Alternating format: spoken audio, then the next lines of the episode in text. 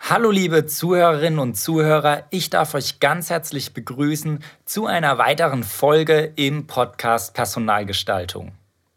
Heute geht es um meine persönlichen Top 5 Formulierungen, die ihr besser nicht in eurem Arbeitszeugnis stehen haben solltet. Bevor wir anfangen, gilt es einen Blick in das Gesetz zu werfen und zu schauen, wer hat denn eigentlich Anspruch auf ein Arbeitszeugnis. Die gesetzliche Regelung findet sich in der Gewerbeordnung Paragraf 109. Ich zitiere, der Arbeitnehmer hat bei Beendigung eines Arbeitsverhältnisses Anspruch auf ein schriftliches Zeugnis. Das Zeugnis muss mindestens Angaben zu Art und Dauer der Tätigkeit enthalten.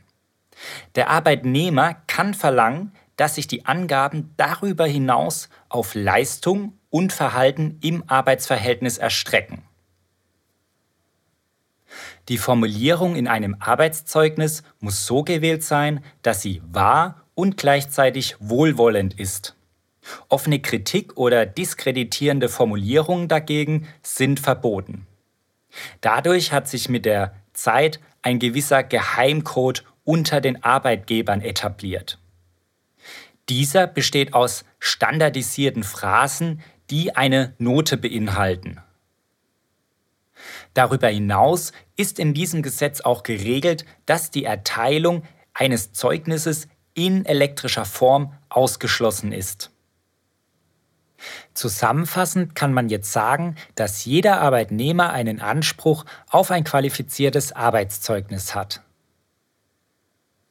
Kommen wir zur ersten versteckten negativen Formulierung in einem Arbeitszeugnis. Diese lautet, Max Mustermann hat alle übertragenen Arbeiten ordnungsgemäß erledigt. Dies bedeutet so viel, dass Max Mustermann Dienst nach Vorschrift gemacht hat. Zur zweiten Formulierung. Diese lautet, er hat sich im Rahmen seiner Fähigkeiten eingesetzt. Das bedeutet so viel, dass er eine sehr, sehr schwache Leistung erbracht hat. Die dritte versteckte negative Formulierung lautet, Max Mustermann verfügt über Fachwissen und zeigt ein gesundes Selbstvertrauen. Das bedeutet so viel, dass Max Mustermann ein Maulheld ist, der nur geringe Fachkenntnisse hat, aber eine große Klappe. Die vierte negative Formulierung ist fast schon ein Klassiker. Sie lautet, Max Mustermann erfüllte seine Aufgaben zu unserer Zufriedenheit. Daraus ergibt sich, dass die Leistung sehr, sehr schlecht war. Wenn jetzt da stünde, Max Mustermann erfüllte seine Aufgaben stets zu unserer vollsten Zufriedenheit, dann wäre die Leistung sehr, sehr gut gewesen. Kommen wir zur fünften und letzten Formulierung. Diese lautet, Max Mustermann hat durch seine Geselligkeit zur Verbesserung des Arbeitsklimas beigetragen. Das bedeutet so viel, dass Max Mustermann bereits in der Frühstückspause sein erstes Bier getrunken hat. Ich verabschiede euch jetzt im gegenseitigen Einvernehmen oder ich verlasse euch im gegenseitigen Einvernehmen.